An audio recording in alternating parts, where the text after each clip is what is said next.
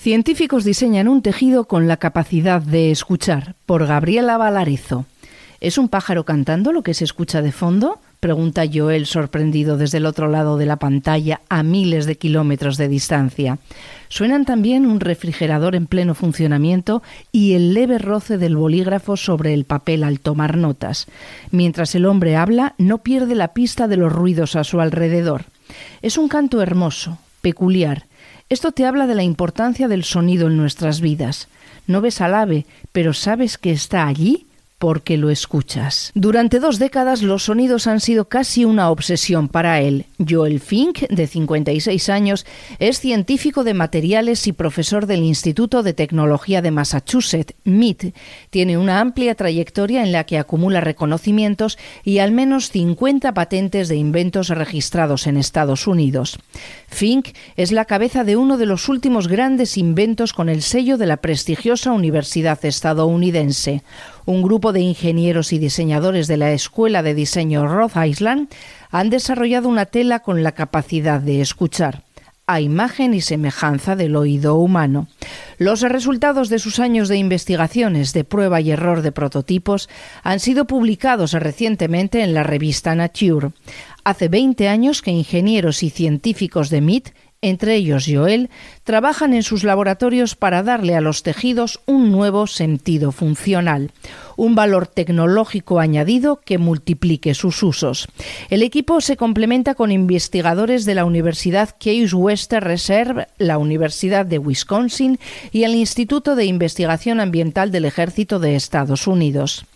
Decía Lao Tzu que un viaje de mil millas empieza con un solo paso y Joel Fink adapta este proverbio chino a la realidad del ambicioso proyecto que comanda. La travesía para fabricar la tela de oído empezó con el impulso de un solo hombre, Wei Yan, científico del Laboratorio de Electrónica en MIT y de Materiales en la Escuela Politécnica Federal de Lausana, en Suiza, contactó con Joel porque tenía una idea para incorporar el sonido al campo de los textiles.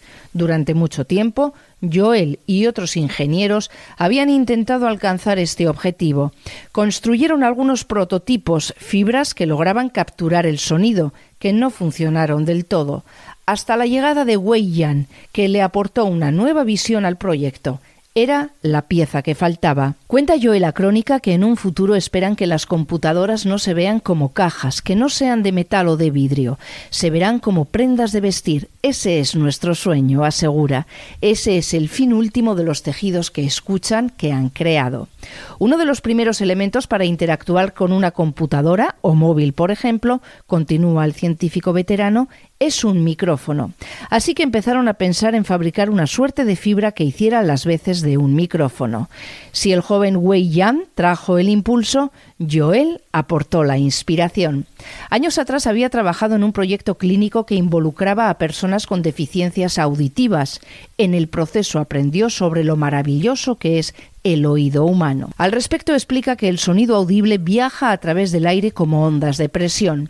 El oído capta estas ondas para después pasar por el tímpano formado por una capa circular de diminutas fibras que las convierten en vibraciones mecánicas.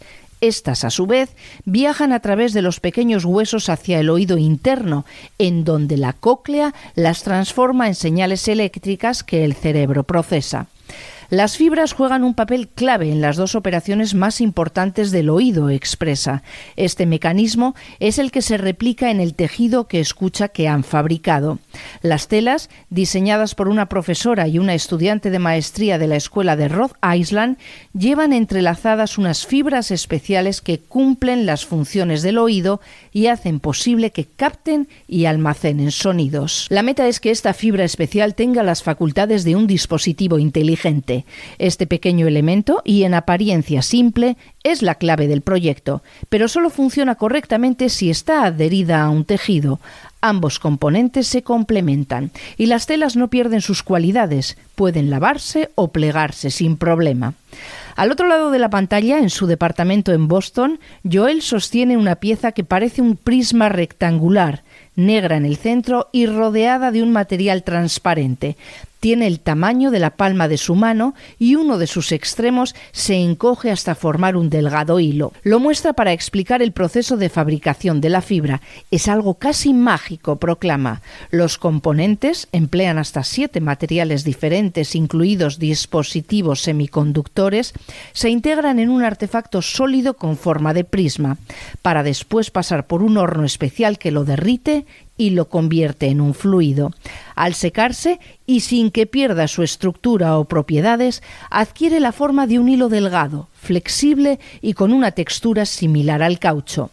Esta fibra tiene la cualidad de ser piezoeléctrica, lo que implica que cuando se deforma mecánicamente o se dobla, puede replicar el proceso que ocurre en el interior del oído, convertir las ondas de presión en vibraciones mecánicas expresadas en frecuencias audibles y después traducirlas en señales eléctricas. De esta manera logra almacenar los sonidos de la banda sonora de la vida de quien la lleve encima. Aunque en principio este invento puede tener cientos de aplicaciones, Joel dice que quiere centrarse en dos.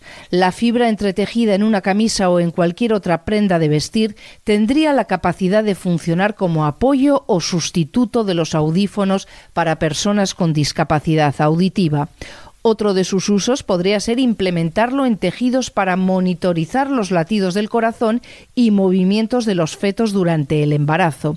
Sería sobre todo útil en gestaciones de alto riesgo.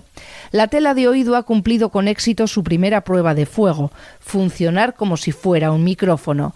El siguiente paso es que además de detectar y capturar sonidos, sea capaz de reproducirlos.